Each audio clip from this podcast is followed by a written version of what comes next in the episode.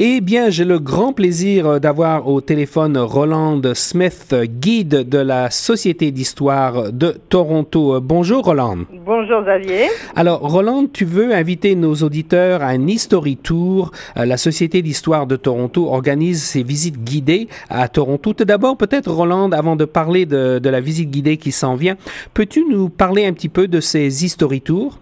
Ah ben, ça, depuis, depuis sa création, la Société d'histoire a toujours euh, présenté euh, des visites guidées, mais là, ça fait quelques années, ça fait au moins cinq ans, que nous présentons chaque année euh, ce qu'on appelle History Tour. C'est une série de, cette année, on en a au moins une dizaine, de tours guidés en français à Toronto. Et vu la qualité et la variété des intérêts et des passions de nos guides, on présente soit comme euh, le tour de George Brown qui commémore euh, les 150e euh, commémorations de la Confédération du Canada. Nous avons aussi des tours sur l'architecture, des tours sur des quartiers particuliers.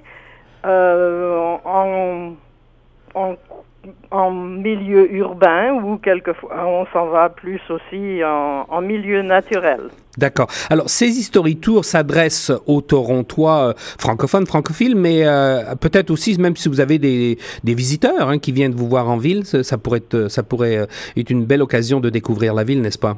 Oui, ça, fait découvrir un quartier particulier, puis une histoire particulière de Toronto. Oui, par exemple, on a eu en début de l'année des sculptures, les, toutes les sculptures de la ville, et pas là, on parle pas de petites sculptures, on parle de, euh, de, choses assez gigantesques. On a aussi fait le quartier euh, euh Cabbage Town. Alors, ça peut être l'occasion de découvrir soit de l'art, soit des, des, petites rues très sympathiques.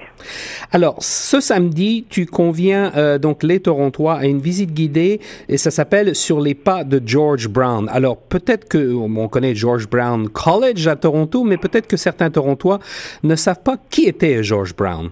Alors, George Brown, il est surtout euh, très connu parce que c'est lui qui a fondé euh, le journal euh, le quotidien de Toronto, le Globe and Mail. Enfin, son journal s'appelait d'abord le Globe.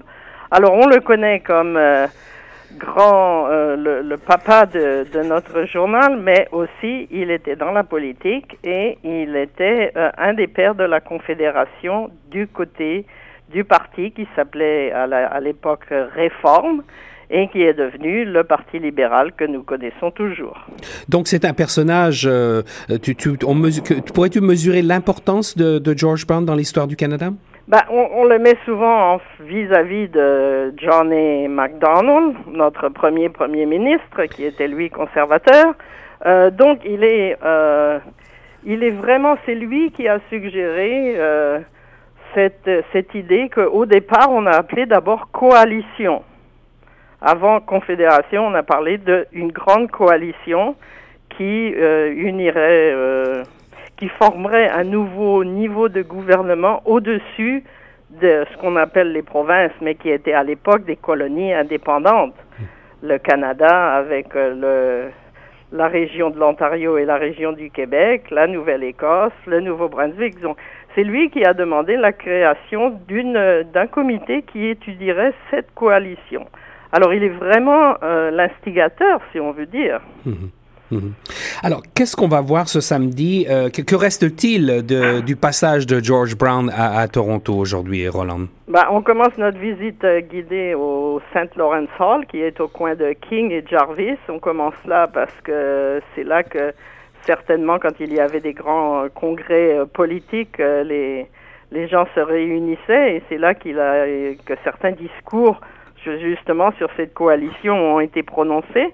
Alors, il nous reste le Saint Lawrence Hall qui existait.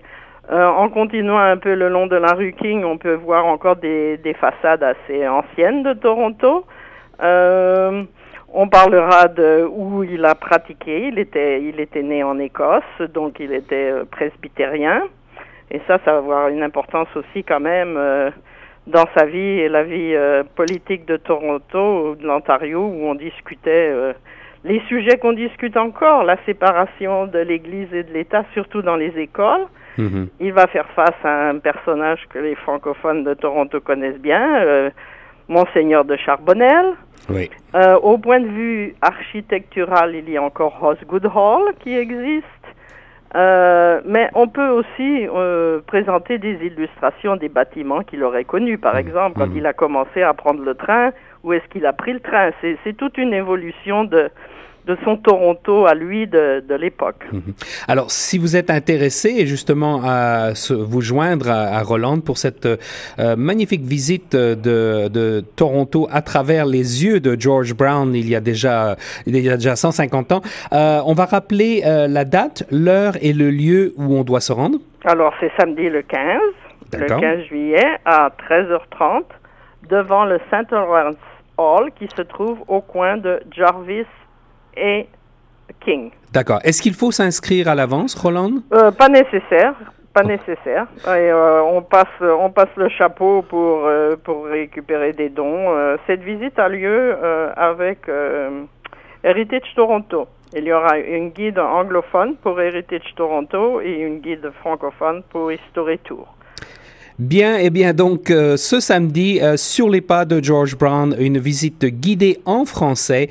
Euh, si vous êtes intéressé, donc, euh, vous pouvez vous joindre à Roland. Roland, merci beaucoup. Merci Xavier, bonne journée. Et bon, quant à nous, nous restons bien entendu sur les ondes de Choc FM 105.1.